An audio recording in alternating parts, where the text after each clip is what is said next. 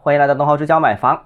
在刚刚过去的元旦三天假期里面，广州一手住房成交网签了五百一十七套，同比去年同期的三百七十套呢是有明显的增长，但是五百多套这个数字在历来看来并不算高。首先呢，今年元旦网签额其实是过去八年来的第二低水平，之所以同比是出现了明显上涨，是因为。同比去年的同期的同值太低了啊！这里面要需要提醒大家一下，过去一年大家有没有感觉到，我们但凡看到房地产数据，都有一个同比大幅下跌的感觉。这是因为二零二一年上半年楼市实在太火了，导致到很多数据跟去年二零二一年上半年相比，都出现了明显的这样一个下滑。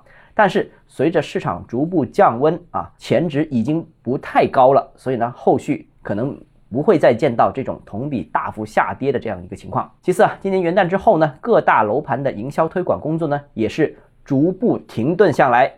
啊，据我所了解的情况啊，目前呢，各大房企呢都不敢推新货，不敢做推广工作。这个主要是担心这个宣传获得的关注和人气，到了春节假期之后又冷了下来。所以呢，为了不浪费营销费用。于是呢，很多房企、很多楼盘的营销计划都是排到春节之后的。再加上啊，这个过去一段时间里面是洋人很多啊，所以呢，导致到很多客户也不愿意出门看房，所以呢，这个做了宣传也未必有效果。于是呢，各楼盘干脆选择在今年的一月份选择躺平。